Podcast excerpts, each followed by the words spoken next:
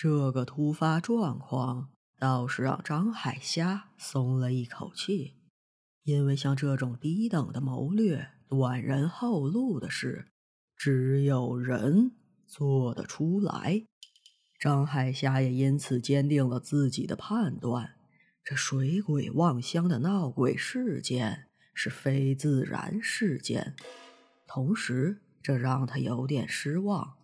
本以为这个被传了十年之久的悬案会有什么惊喜，没想到才近距离观察了几个字，对方就露出了破绽。他来南阳三十年间，并未遇到什么大事，连个粽子都没见到，更别说妖魔鬼怪了。由于二十世纪初科学知识并不普及，所以对于一些非常规的自然现象，很容易以讹传讹。学过高中地理的人都知道，海雾不过是暖湿空气遇到冷海面之后生成的一种自然现象。在这种能见度较低的环境中，海难事故发生率便会增加。还有一种海雾是岩层辐射物，风浪激起的浪花飞沫经蒸发后留下盐粒，借湍流作用在低空构成含盐的气层。夜间因辐射冷却，就会在岩层上生成雾。张海虾立即制止了张海岩想要触碰吴天福的冲动，二人迅速的互换了眼神，简单的交流了自己的发现。这些被盐裹住的人影，确认是人尸无疑了。张海岩是通过外观做出的判断，而张海虾则是通过气味。他不让张海岩触碰，是不想把他们陷于被动。从第一起船只失踪案报案的时间来算，这里面被腌制的时间最长的人，可能已经有十年之久。除了吴天福的身上还有一些新鲜的气息，张海霞已经无法辨识其他人的个人特征了。那么，具有什么功效的盐可以完全掩盖人的气息，同时保证尸身十年不腐呢？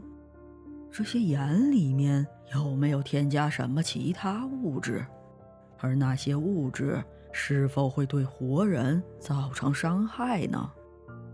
而一个十年如一日坚持阉人的人，到底有什么目的呢？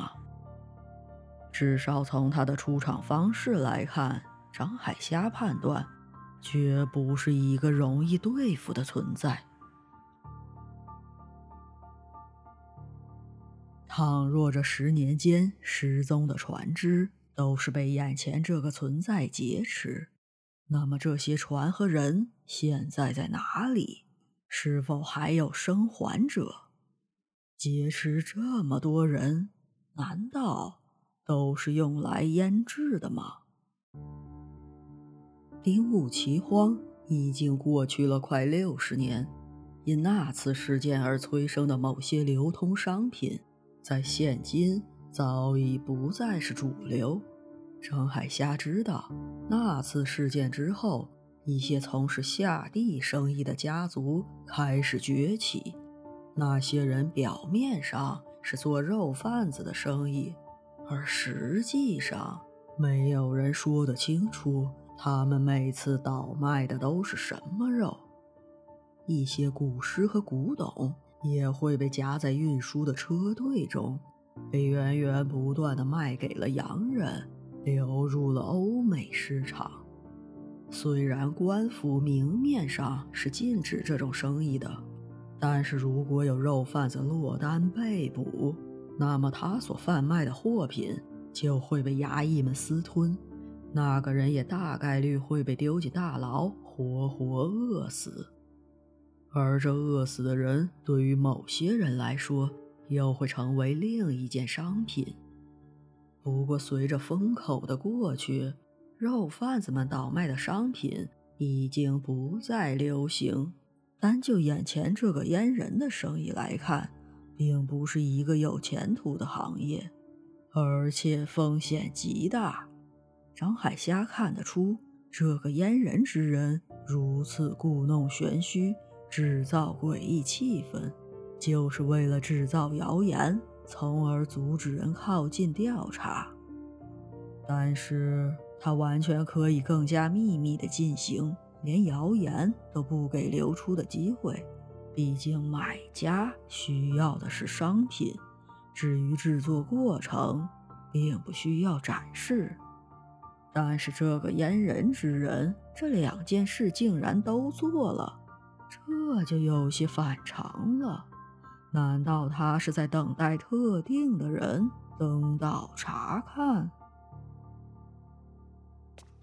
为了逼着暗中的阉人之人露面，张海岩在没有知会同伴的情况下，忽然大叫了起来：“Hey yo, bro！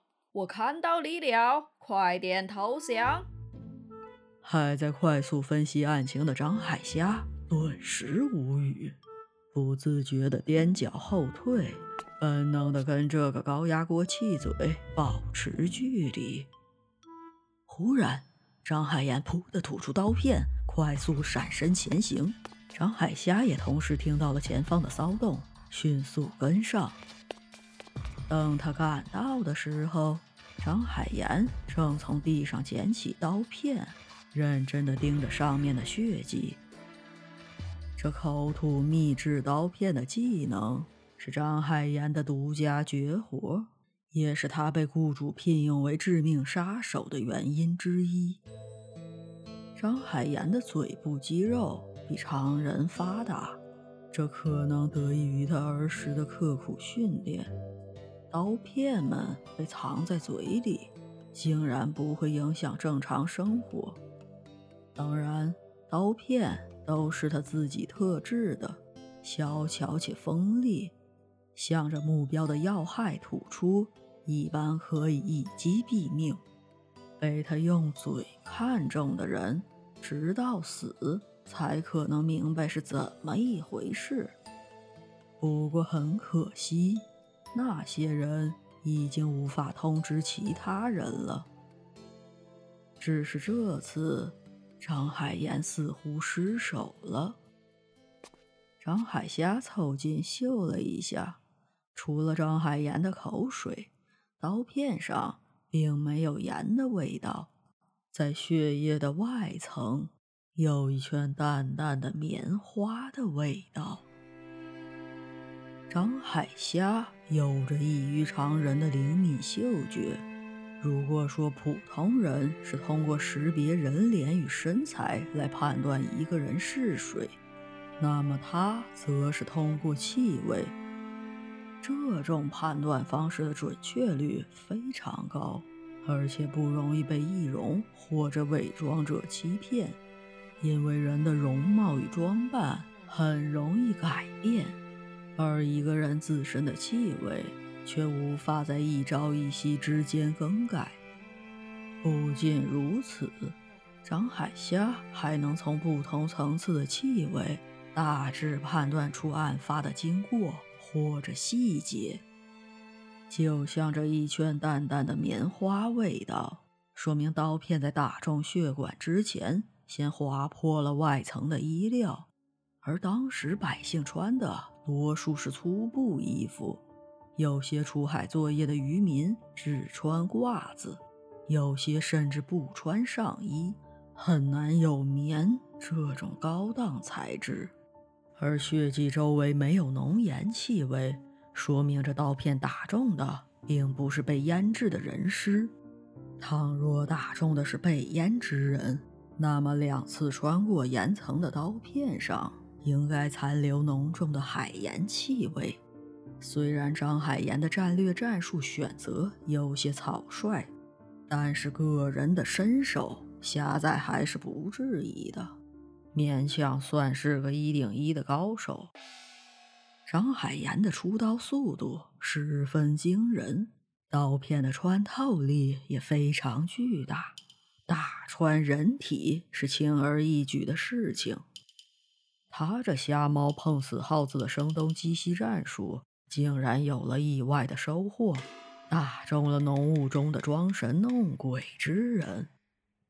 张海霞就此判断，这阉人之人出身富贵，不似海盗帮派，而且这鲜血的气味。竟然还有些似曾相识。